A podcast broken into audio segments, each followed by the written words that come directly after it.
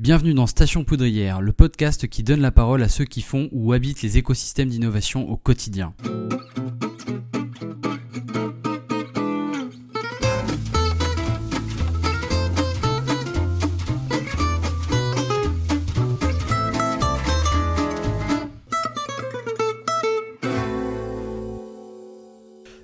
Bonjour à tous et bienvenue dans Station Poudrière. Euh, tous les 15 jours ici, on discute d'entrepreneuriat et d'innovation avec des gens formidables et en enregistrant un podcast. Euh, nous sommes en décembre 2017 et je suis Bruno Martin. En 2012, j'ai cofondé à Nancy La Poudrière, une des toutes premières communautés de coworking en France. Aujourd'hui, pour m'accompagner dans cet épisode, mon invité est David Lakomski, un garçon érudit de start-up et gros hacker à ses heures perdues. Entre autres choses, on va parler de start-up, de famille et de livraison. Bonjour David, est-ce que tu vas bien? Ça va super bien, je suis chez mes parents, on va préparer un petit peu Noël et je me suis déjà fait mon petit cadeau, donc euh, un nouveau portable. De quoi bien commencer l'année et puis euh, bazarder celui que j'avais déjà. Voilà, nouveau portable avec lequel on est en train de, s'appeler sur Discord puisqu'on teste une nouvelle configuration aujourd'hui là. T'arrivais pas à installer Skype sur ton ancien, euh, sur ton, sur ton ordinateur Linux, donc on, on passe par Discord. Euh, je vais te poser la même question qu'à tous les gens de l'écosystème de la poudrière à qui je pose la question. Est-ce que tu te rappelles exactement euh, de notre première rencontre? Ah oui, je me rappelle très bien, Bruno. On était, on était. Euh, J'essayais de, rencontrer un petit peu des gens autour de, l'écosystème justement euh, entrepreneurial à Nancy, vu que j'étais en train de monter ma boîte. Et bon, ce qui est devenu mon associé après m'a proposé de te rencontrer parce qu'il on avait des, des, connaissances en commun. Et on a parlé un peu de start-up, d'entrepreneuriat et puis d'écosystème entrepreneurial à Nancy. Et on s'est trouvé beaucoup de points d'accord, hein Bruno? Exactement, puisqu'on a, on a, on a co-organisé la première édition de Startup Weekend ensemble en, en octobre 2012. Donc euh, cet échange Place c'était été 2012 avec euh, un, garçon dont le surnom est sur Facebook est Ernest Pedro Chausson. Voilà, on ne donnera pas son exactement. nom. Voilà, exactement. Et donc, euh, s'en est suivi ben, quelques années où on est d'ailleurs toujours en contact et où tu as vu, vécu de l'intérieur et de l'extérieur aussi l'émergence de la poudrière et, et, les différentes organisations de, de Startup Weekend ouais, les différents endroits où la poudrière a été, euh, ce qu'elle est devenue. Et puis je la suis toujours, même si j'y passe pas très, très souvent, euh, je la suis toujours de, de près, de loin en fait, parce que euh, vu que je fais des allers-retours entre Paris et Nancy régulièrement. enfin, j'habite à Paris de temps en temps, puis j'habite à, Nancy après, et je reviens, je pars à Paris, etc. Donc, je suis un petit peu la poudrière de loin. Voilà, tu as toujours eu cette vie itinérante, puisque avant qu'on se rencontre, tu as fait euh, tu as eu un parcours scolaire comme tout le monde, euh, un parcours académique. Est-ce que tu peux m'en parler, nous, nous en parler un peu? En fait, j'ai toujours été passionné de sciences et de technologie. Quand j'étais en, cinquième, je, je, parlais de spin électronique avec, euh, avec mon, professeur de physique, qui, qui, me regardait un peu bizarre lui aussi.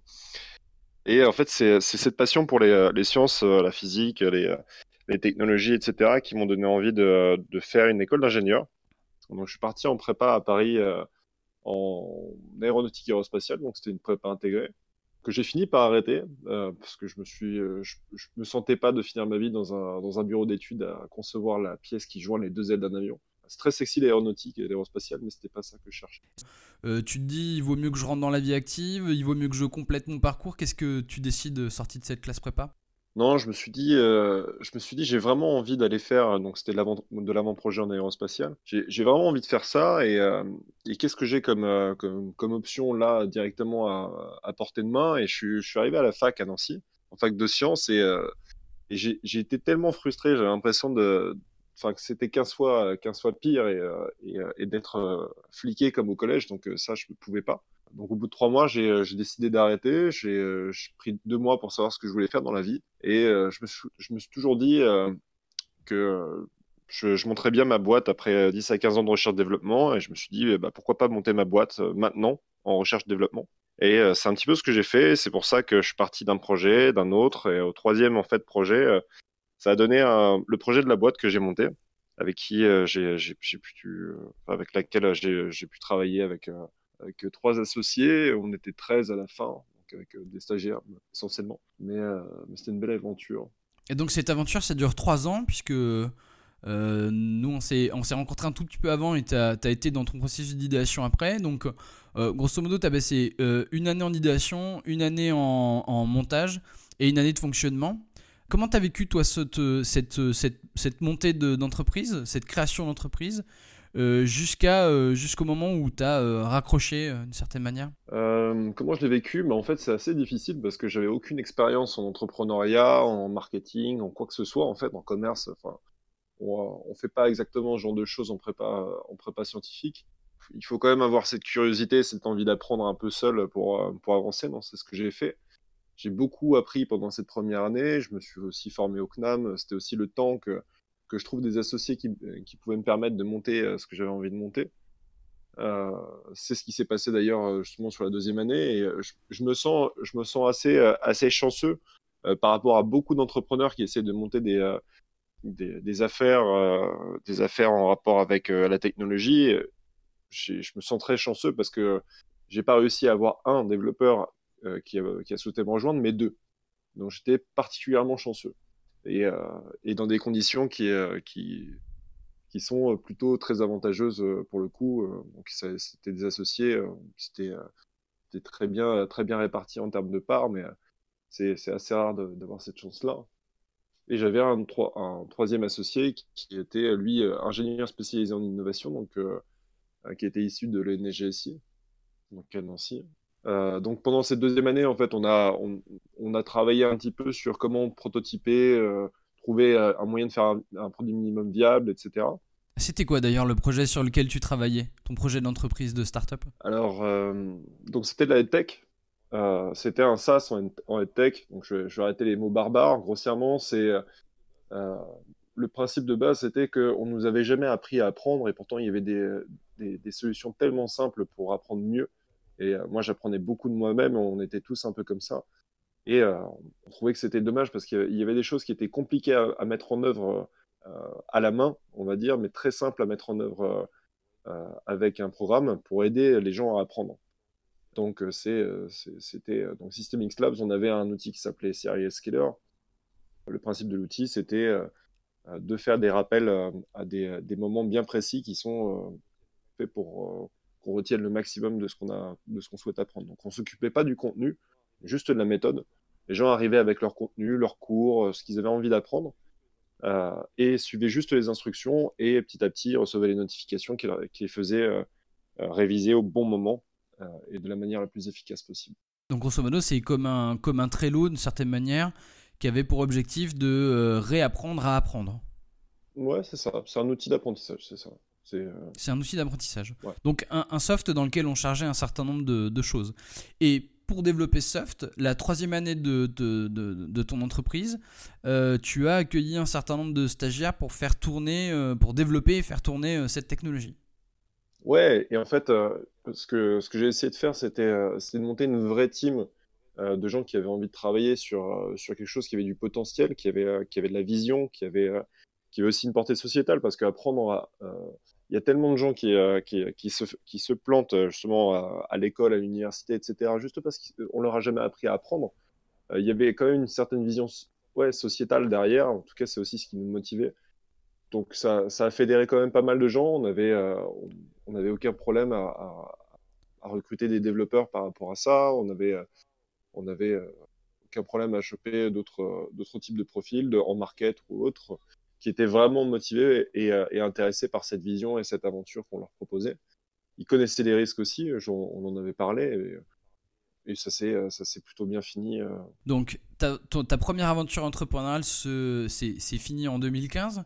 Qu'est-ce que tu en tires toi aujourd'hui en, en, tant que en tant qu'entrepreneur? Enfin, pour moi, on reste même un entrepreneur, même si on n'est plus patron d'une boîte. Parce que pour moi, c'est d'abord une attitude. Ouais, c'est un mindset, je suis d'accord. C'est qu'est-ce que j'en ai retenu? J'en ai retenu euh, que monter une boîte, euh, c'est quand même un peu dans le sang. Euh, il faut il faut avoir vraiment envie d'avancer de, de limite avancer tout seul face à face à tous. C'est beaucoup d'énergie, énormément de travail. c'est beaucoup de remise en question, beaucoup de recul aussi sur certaines choses qu'on peut vivre. c'est aussi une façon de travailler complètement différente de, de ce qu'on voit à côté. Enfin, quand, quand je disais ce que je faisais à, ma famille, c'est, on me demandait, euh, on, faisait la réflexion classique de, euh, tu veux pas prendre un vrai métier ou des choses comme ça. C'est, ça a été hyper enrichissant pour ça parce que ça forge le caractère de savoir que on, on persiste là où les gens ne, veulent pas que, qu'on soit en tout cas ne comprennent pas que, qu'on puisse faire ce choix-là. Et donc suite à cette première expérience, tu décides de repartir en formation puisque tu fais partie des gens euh, qui ont intégré la première promo qui ont été forgés chez The Family sur coup d'état gros hacking au printemps 2015. Euh, Est-ce que tu peux nous en parler? Faut, faut replacer un petit peu les choses dans leur contexte. Euh, l'année, l'année précédente, c'était, c'était l'arrivée de, l'arrivée de The Family en début d'année scolaire en septembre 2014, il me semble. Euh, dans ces eaux-là, ils ont commencé à vraiment bombarder en termes de, contenu et de, et de culture startup en France. Là où c'était euh, le néant et un chaos absolu euh, à ce niveau-là avant qu'ils arrivent. Et là, ce, ce, cet éclair de lumière d'une pensée rafraîchissante qui est celle de The Family au niveau des startups. Donc c'était le tout début et c'est à ce moment-là quand on a commencé à, à écouter, à, comprendre en fait les, raisonnements qu'ils avaient que qu'on a commencé à comprendre aussi ce qu'on devait vraiment faire et pourquoi on n'a jamais on était toujours en dissonance entre ce que les accompagnateurs à la création d'entreprise et autres euh, avaient tendance à nous demander et euh, ce qu'on vivait et ce qu'on ce qu'on cherchait à monter et les contraintes qu'on avait. Donc euh, monter une entreprise classique et monter une startup, c'est complètement différent. Et, euh, et, The Family nous a permis de nous acculturer beaucoup plus rapidement à ça. Et, euh, et c'est comme ça qu'on a, qu'on a petit à petit commencé à faire les, les, les, bonnes choses. Mais on a perdu énormément de temps en écoutant des, euh, en écoutant des conseils précédemment. Et donc, tu as, pris tes valises et tu es parti pendant trois mois à Paris donc en fait, oui, après, après la boîte, j'ai fait une rétrospective, donc une sorte de rétrospective agile pour voir ce que j'avais fait bien, pas bien, etc.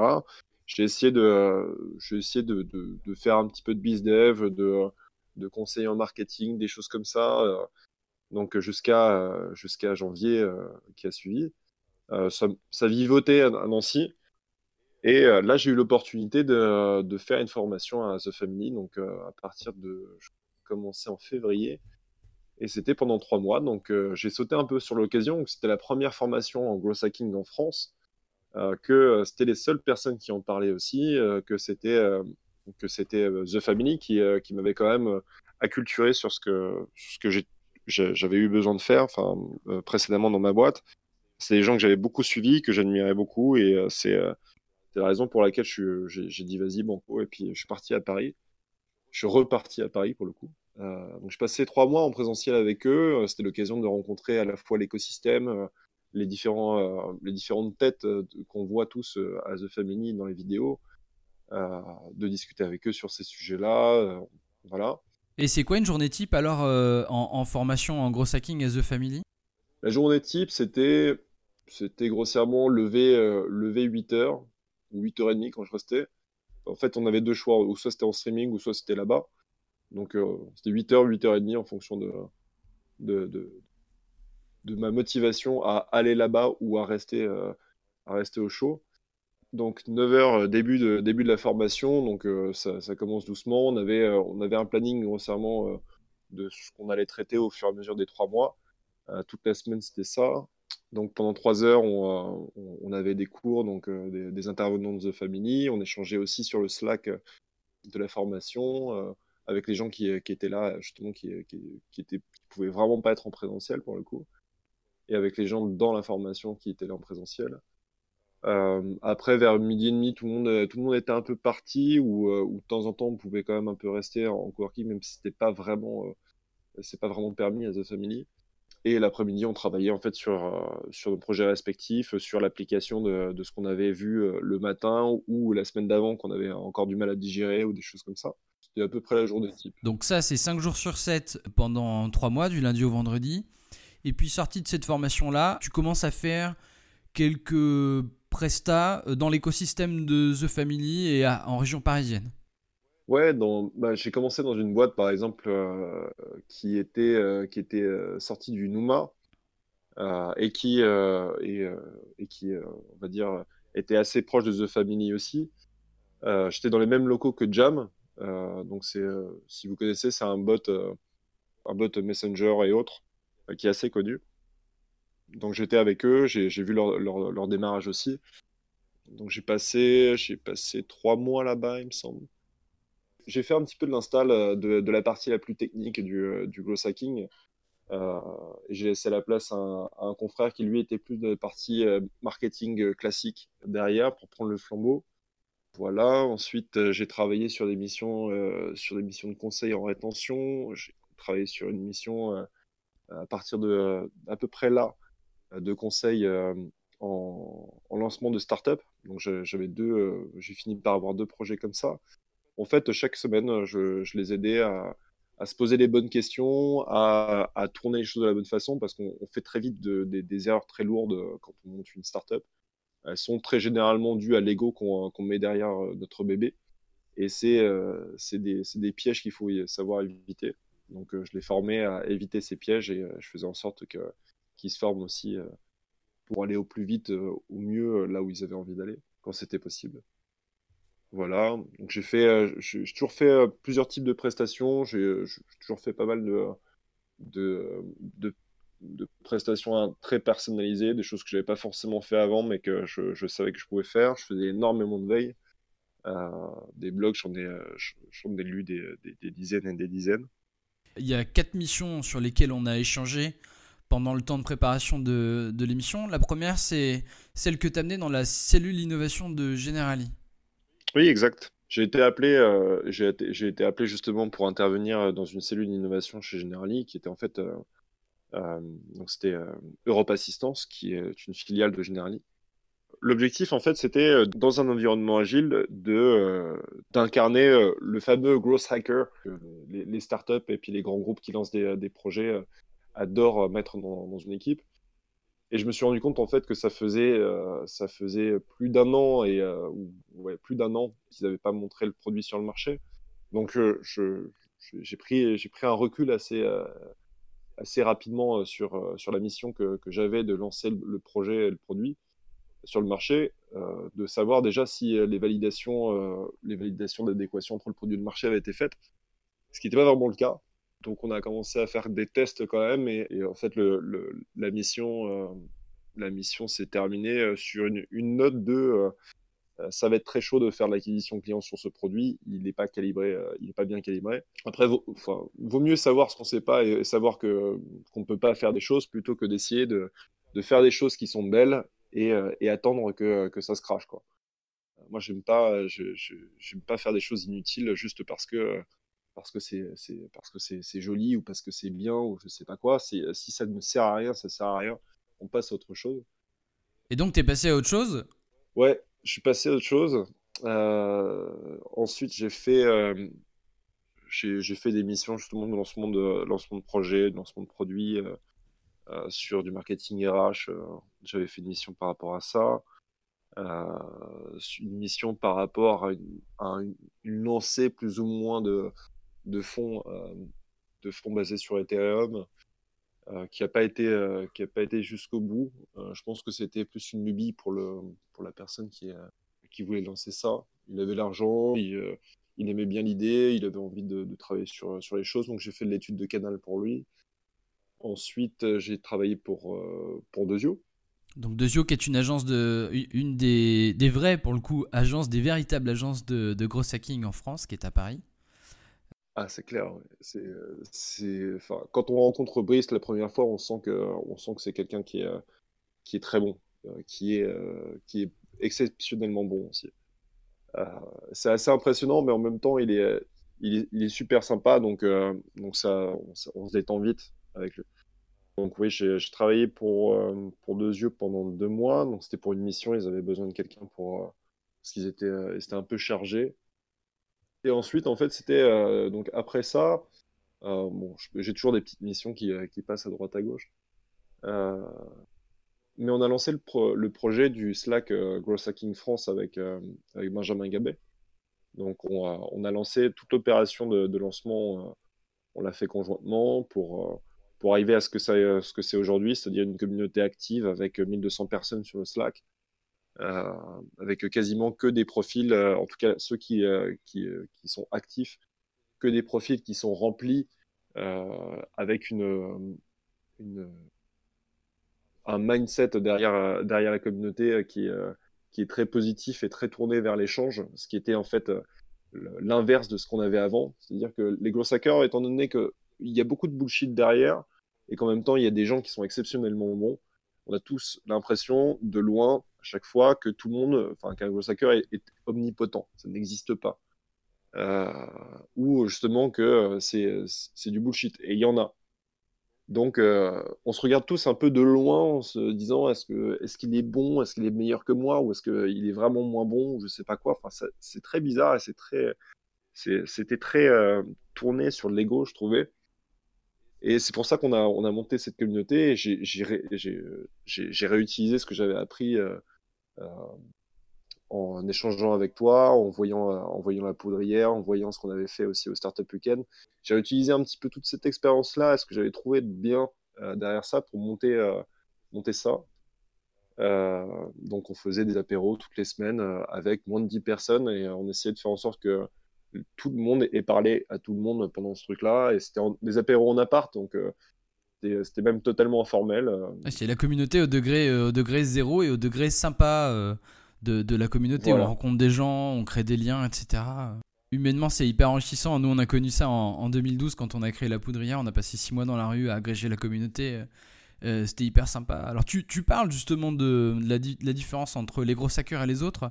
Euh, notamment, quelle différence tu fais, toi, entre un web marketer classique et un gros hacker aujourd'hui? C'est, essentiellement l'approche, en fait, euh, et le contexte. Un web marketer ne va pas. Déjà, c'est, hyper large en termes, en termes opérationnels, en termes de mission, etc., euh, c'est hyper large. Le growth hacking, en fait, il est né, né d'un besoin des startups. Euh, donc, si on prend la définition de, de, je crois, de, de Steve Blunk euh, de startup, c'est a company designed to grow. donc, c'est une compagnie qui est conçue pour croître. La croissance donc d'une startup est, est, radicalement différente. Donc, la façon dont une, entreprise de type startup croît et littéralement est totalement différente d'une entreprise classique qui croit. On ne travaille pas sur les mêmes choses. On travaille vraiment sur une machine, une machine de croissance en startup.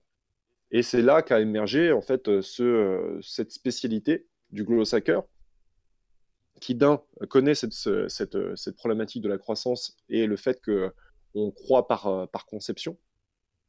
Et en deuxième lieu, comment on fait, sachant qu'on doit euh, avoir une optimisation de ressources euh, maximale pour, euh, pour savoir ce qu'on doit faire et, ne faire que ça c'est qu'on fait que des, expérimentations. on cherche à faire le maximum d'expérimentation, avoir un rythme d'expérimentation le plus élevé. Le but, c'est que chaque, chaque euro et chaque, chaque minute investie a forcément un output derrière. C'est minimum, ça fait de la croissance, et euh, au pire, au pire, ça fait, euh, euh, ça fait de l'information, c'est-à-dire qu'on apprend en fait des choses pour que, le prochain essai soit, soit encore meilleur. Donc en fait, on, travaille sur cette machine de croissance, on travaille sur, sur la machine du business. On, en fait des petits ajustements pour essayer de trouver ce qui marche, ce qui marche pas, et pour la faire tourner au, mieux. En fait, on travaille sur ce système-là. Donc c'est déjà très holistique. Un web marketer, euh, ceux que je connais sont beaucoup plus euh, centrés sur l'acquisition client, euh, sur l'activation, sur la psychologie du visiteur, sur, des points d'analytics, sur des personas, etc. Bon, ça, c'est des choses qu'on utilise aussi, on est obligé. mais il n'y a pas cette vision holistique et il n'y a pas forcément ce contexte, ce contexte de croissance nécessaire. Et généralement, il n'y a pas n'y a pas cette culture produit euh, du MVP, euh, de, de, du test minimum viable, de, euh, de l'expérimental pur, du semi-expérimental ou de l'observationnel, des, mécaniques qu'on utilise en, en, en tout cas. Je, suis content de travailler avec des web marketeurs quand justement j'ai des problématiques d'optimisation, de best practice sur des, sur des canaux précis que j'ai identifiés. Mon boulot, c'est pas pas d'être meilleur que, que les, les web marketeurs sur une chose ou sur une autre. Euh, c'est juste de, euh, de savoir, de savoir euh, un petit peu ouvrir le passage, identifier ce qu'il faut faire et pas faire, et laisser la place ensuite à des personnes qui sont meilleures que moi, soit en marketing, sur, des, sur des points, en UX, sur d'autres, etc., etc. Et donc, sorti de la construction de cette communauté, il y a quelques mois, on te propose euh, de revenir à Nancy. Ouais, c'est ça. Bah, on était en train de monter, euh, de monter ça, ça prenait en puissance et tout ça. Et, et ça faisait quelques années que, je. Donc, c'est dû à mon passé entrepreneurial à Nancy. Ça faisait quelques années que, que je discutais régulièrement avec, euh, avec JC Kurnali de, de Fetch. Et euh, on discutait bien, on échangeait, on échangeait bien, on, échangeait pas mal de fois sur les, euh, problématiques euh, de, de, market de Fetch. Et c'est là que c'est là qu'il m'a proposé justement de, les rejoindre. Donc pour insuffler, la, cette méthodologie de croissance donc dans l'équipe marketing chez Fetch et en fait de, créer le, le, pôle marketing en tant que pôle en tant que tel euh, chez Fetch. ce, qui, euh, revient à dire qu'il euh, me proposait la place du, directeur marketing. Donc c'est ce que, c'est ce que j'ai fait et j'ai rejoint Fetch en mi-août 2017 et bah, j'y suis encore. A priori, ça se passe bien. Donc ton boulot, ton boulot chez Fetch au quotidien, ça consiste en quoi et c'est quoi la, la, trajectoire de développement de Fetch en ce moment? Alors en fait, comme, comme toute startup, euh, comme toute startup qui réussit, et qui réussit à aller jusque là, euh, on a des gens qui sont, euh, qui sont très bons à tester, à, à, à agir, euh, à, à, faire les choses. Quoi. L'inconvénient, c'est que à, force de, à force de tester, etc., sans, sans vraiment de cadre, sans, sans rien, on finit par, par être bloqué. C'est-à-dire qu'on fait beaucoup de choses, mais ça produit plus forcément de résultats parce qu'on n'a pas pris de recul. Et c'était, euh, c'était, enfin, c'est ce que, c'est ce que j'ai apporté. C'est ce recul justement par rapport à la façon dont on travaille, euh, à ce qu'on fait en marketing et, euh, et justement comment, euh, la, boîte doit utiliser ses ressources pour euh, maximiser la croissance. Donc, euh, pour te dire un petit exemple, quand je suis arrivé, le pôle n'existait pas et en fait, les deux marketeurs qui étaient, déjà là, donc Thomas et Antoine, étaient un petit peu des, des prestats internes. Des prestats internes qui étaient sollicités un peu tous les jours, un peu tout le temps, par un peu tout le monde. Et il y avait ni stratégie, ils étaient beaucoup en réaction. Donc je sais combien cette situation peut être stressante aussi, et c'est ce que j'ai changé. Et là, par exemple, pour te dire le différentiel entre cette époque-là et maintenant, Aujourd'hui, on a une planification qui, qui va approcher les trois mois, une planification notamment d'expérimentation, donc enfin, j'englobe l'incertitude derrière ça. Euh, on a une planification à trois mois, ce qui était impossible quand je suis arrivé. On a, euh, on a euh, un processus Scrum et Kanban qui sont, qui sont utilisés pour gérer le projet, enfin, les projets divers et variés qu'on traite on a de la documentation euh, à chaque fois. Donc, euh, dès qu'on fait une action, on sait, euh, on sait ce qui a été fait et on sait quand, quand est-ce que ça a été fait. En fait, j'ai tout restructuré pour que, pour qu'on puisse assumer la charge de croissance. Et ça, c'est pour la partie managériale. Et sur la partie des leviers, des leviers marketing, on s'est rendu compte aussi qu'il y avait beaucoup de choses qui ne marchaient pas et qu'il fallait qu'on arrête de faire. Donc ça, c'est génial parce que ça, veut dire qu'on a du temps et qu'on a a beaucoup plus de choses à, à explorer que, prévu. Donc on a, réduit énormément les budgets sur certaines choses pour les rediriger beaucoup plus sur, euh, d'autres points. Et là, on a, quelques nouveautés qui vont arriver euh, cette année, euh, dès le début janvier, qui vont certainement pas mal faire bouger les lignes. Et ça fait plusieurs mois qu'on les prépare, donc ça va faire plaisir de voir un petit peu ce bébé sortir, ce petit arbre sortir de terre. D'autant plus que Fetch est présent dans cinq villes, donc c'est né à Nancy, ça a été ensuite à, à Metz, à Reims, à Dijon et à Clermont. Et puis, euh, bah, de temps en temps, quand on est une entreprise, on a aussi euh, l'arrivée de, de concurrents ou d'alternatives euh, sur les territoires. comment est-ce qu'on vit ça quand on fait partie de Fetch? Alors, tu, fais allusion à Deliveroo, Uber, etc. Au début, quand on a vu, quand on a vu Deliveroo arriver à Nancy, on s'est dit, mince, ils ont quand même, quand des, centaines de millions en banque euh, et euh, ils arrivent, euh, ils arrivent chez nous. C'est pas par hasard. Ils veulent, ils veulent un petit peu nous tacler pour voir un peu ce qu'on vaut. Quoi. Donc c'était un petit peu intimidant. On se demandait tous un peu comment ça allait se passer. Après, on, s'est un peu détendu sur le sujet parce qu'on on leur a fait un petit, euh, une petite blague de, de, bienvenue. Donc, euh, on a fait un petit reportage euh, vidéo interne sur, sur Deliveroo, justement quand ils sont arrivés à Nancy. On a, on a commandé Deliveroo, on a offert une bouteille de champagne au livreur qui est avec des petits cotillons et tout ça. Enfin, on s'est, on s'est pas mal marré. Et ça a permis de pas mal nous détendre. Et en fait, on voit qu'aujourd'hui, euh, euh, nos clients sont fidèles à, notre service, que, qu'ils apprécient euh, ce qu'on, fait, notre, façon de voir les choses, etc. Et on les remercie beaucoup parce que ça, on sait qu'on on sait qu'on est soutenu aussi derrière. J'ai encore rencontré quelqu'un hier soir qui, qui était un client régulier de fête. J'étais super content du service. Il, y avait même des choses où, qui pouvaient être des désagréments. Il me dit non, mais enfin, je comprends en fait. Donc, c'est très bien. on sent qu'on est vachement soutenu ici à Nancy et ça fait vraiment chaud au cœur. Et, euh, je pense que c'est pour ça que Deliveroo a, rame énormément à, avancer euh, ici. C'est parce qu'on est un peu dans le cœur des gens et, euh, on les remercie pour, pour leur fidélité pour ça. Quoi. Moi, je trouve que vous avez une très belle boîte, vous développez en qualité. En plus, je trouve ça très fair de votre part de l'avoir pris comme ça. quand on en a parlé il y a quelques semaines, je trouvais ça sympa et je voulais que tu, tu nous en parles un peu. Alors, sorti de tout ça, euh, euh, je me dis que tu as forcément des influenceurs ou des gens qui t'inspirent. Qui sont ces gens? Alors, pour, te pour répondre un petit peu à cette question, euh, je dirais que j'ai eu une période où j'ai lu énormément, énormément, énormément de choses. Et à un moment donné, je me suis rendu compte que je lisais effectivement beaucoup de choses, que j'avais lu effectivement beaucoup de choses, et je commençais à avoir aussi des redondances arriver. Donc c'est quand on commence à, avoir compris un petit peu les choses aussi. Et je me suis dit que ce qui me manquait, c'était pas forcément d'avoir plus d'informations, de faire plus de liens entre ces informations et donc euh, de commencer à créer. C'est ma façon d'apprendre, de, euh, de, créer. Donc j'ai commencé à, à, réfléchir par moi-même et à, retravailler les choses par moi-même. Donc euh, quand, quand j'ai un peu de temps, je prends juste le temps de créer moi-même ce que j'ai envie de voir en fonction de ce que je sais. Euh, là, par exemple, le système de management qu'on utilise, je l'ai créé. Euh, je l'ai pas pompé quelque part. Euh, J'écris des articles, donc je poste pas forcément, mais c'est un peu pour moi aussi. là, j'en ai fait un sur les dynamiques de canaux et puis et puis donc un, peu un peu les maths qui, qui y sont associés.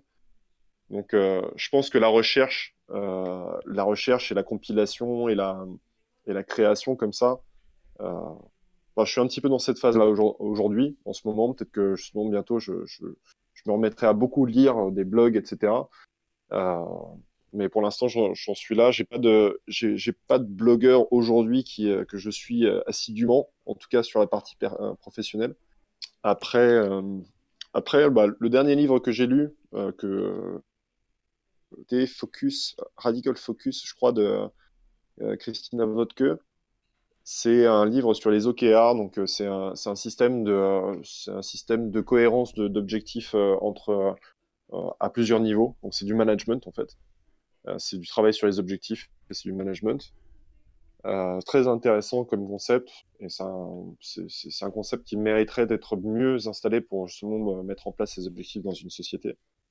Ce que j'ai fait, ce que je, lisais juste avant, que je relisais en partie, c'était euh, Who the A Method for Hiring. C'est un, un gros bouquin de, euh, de recrutement. Parce que là, j'ai trois recrutements à faire ce mois-ci, donc euh, il fallait que je me remette un peu dedans. donc là, pareil, j'ai créé aussi deux, trois, deux, trois éléments à côté pour m'approprier le sujet. Donc voilà, je suis pas mal aujourd'hui, mes, mes, mes lectures sont pas mal tournées vers le management. Et, euh, et quand euh, et sur la partie, euh, on va dire gloss aujourd'hui, marketing, je suis plus en création que qu'en lecture en ce moment, même si même si j'ai deux trois articles que j'adorerais lire, mais je me les garde un petit peu pour plus tard. Ce que je te propose à la limite, c'est qu'on procède autrement. Je vais te donner trois noms et tu vas me dire en 30 secondes ce que tu penses de ces gens-là et ce qu'ils t'ont apporté. Parce que je sais qu'ils t'ont apporté des choses. Alors si je te dis Tim Ferriss par exemple. Tim Ferriss, il m'a apporté, euh, il m'a effectivement apporté euh, ce que j'utilise aujourd'hui. Euh, le système de management en fait que j'ai conçu, il est un peu basé sur la sur le mindset de son livre La semaine de 4 heures. Le but c'est moi en tant que manager, mon but c'est de me rendre inutile. Et, et le but d'un entrepreneur, c'est aussi de se rendre inutile et de monter le système qui tourne tout seul. Et c'est exactement ce que je suis en train de faire, c'est exactement ce que je suis en train de concevoir. Mon but, c'est que mes équipes n'aient plus besoin de moi, mais qui, qui soient arrivées à un niveau, à un niveau assez haut. Ensuite, si je te dis Andrew Chen. Andrew Chen, moi, ce que j'aime bien chez ce mec, c'est, c'est, enfin, il est cool. C'est un mec marrant. En plus, il, j'ai déjà rencontré et il, il, transpire la, le, soleil de la Californie quand, quand on le voit. C'est un ancien VC, d'ailleurs, il, il, a une très belle histoire derrière ça, qui, qui, est, qui est devenu le, le VP Growth de, de, de Uber. Donc, c'est lui qui a travaillé sur les mécaniques virales de Uber. Moi, j'aime bien ce, gars, il est, il est très naturel, j'aime bien ses billets, j'aime bien l'humour qu'il a dans, dans, ses billets de blog. Par exemple, pour illustrer la partie growth hacking, pour, dire un petit peu la nécessité d'avoir une adéquation produit-marché, il va sortir des choses genre le growth hacking, c'est comme une loupe. Tu mets une merde sous une loupe, ça fait une plus grosse merde. Si tu, fais, si tu mets un diamant sous, sous la loupe, ça, ça, fait un plus gros diamant. C'est le genre de réflexion qu'il a assez régulièrement et qui me font délirer. J'aime beaucoup ce gars, il est, il est, assez brillant. Et si je te dis Guy Kawasaki? Guy Kawasaki, euh, je, alors je l'ai lu, je sais que beaucoup de gens l'adorent, mais euh, moi il m'a pas, il, m'a pas spécialement transcendé. J'aime bien ce qu'il dit et je trouve qu'il dit beaucoup de choses euh, intéressantes. Euh, j'aime bien ce qu'il dit, j'aime bien ce qu'il ce qu'il fait, etc. Je trouve que c'est cool. Après, c'est un très bon marketeur aussi. Mais dans dans des entrepreneurs, pour pour, pour m'inspirer en entrepreneuriat, j'irais plus vers des gens comme, je, je, sais pas, Richard Branson ou, euh, Elon Musk ou des, des personnes comme ça, qui m'inspirent beaucoup plus déjà. Et, euh, et je pense que en, en, voyant un petit peu comment ils ont vécu les choses, euh, on s'approprie déjà beaucoup plus de leçons. Après, c'est après quand on fait du marketing, du marketing startup, il y a beaucoup de choses en entrepreneuriat qui sont faites du bon sens. Alors sur ces bonnes paroles, je te propose de clore la discussion. Est-ce que tu aurais une citation à nous partager? Euh, oui, et ça, ça va faire beaucoup rire euh, les, euh, les, mes collègues de chez Fetch. C'est euh, ma citation préférée euh, en ce moment. C'est Data levers all arguments. En gros, ça veut dire que les, les, arguments de les arguments sous forme de données valent tous les autres arguments et, et les, les surpassent. C'est une citation, une vraie citation de gros hacker. Elle est de qui cette citation? Oula, je ne sais pas, je ne sais plus en tout cas. Mais c'est euh, effectivement une vraie citation de Glossacker parce que je, je suis très vite agacé par, par des discussions sans fin sur la couleur d'un bouton, sur des conneries comme ça, euh, sur des choses qui sont des expérimentations non, euh, non critiques et non vitales, et, euh, ou alors sur la nécessité, de d'investir du temps ou de, l'énergie sur, sur un canal alors qu'on peut montrer et qu'on montre qu'avec les, les, avec les données que ça ne sert, ça ne sert à rien. Quoi. Bon, c'est plein de sagesse en tout cas. Quand je t'ai rencontré, tu étais beaucoup moins sage que ça. Si on veut te suivre ou te retrouver sur Internet, où est-ce qu'on peut te voir ou te lire?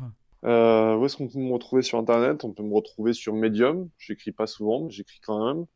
Euh, sur, euh, sur Twitter, sur Facebook, si, si vous voulez me, me capter sur Messenger ou autre. Sur LinkedIn. Donc à David Lakomski à chaque fois. D'accord, très bien. De toute façon, je mettrai les liens dans les notes de l'émission. Et puis, et puis voilà. Euh, bah écoute, euh, je, te propose, je te propose de te libérer, mon cher David. Je te remercie en tout cas pour le temps que tu m'as accordé. J'espère qu'on se verra euh, à Nancy euh, bientôt. Je te remercie en tout cas et je te dis à très vite, David. Merci à toi. Très vite. J'espère que la discussion vous a plu. Vous pouvez retrouver les références citées dans les notes de l'épisode. N'hésitez pas à visiter notre site web www.poudrière.org, liker la page Facebook de la Poudrière ou encore nous suivre sur Twitter. Vous pouvez également rester connecté avec moi en vous abonnant au podcast sur SoundCloud.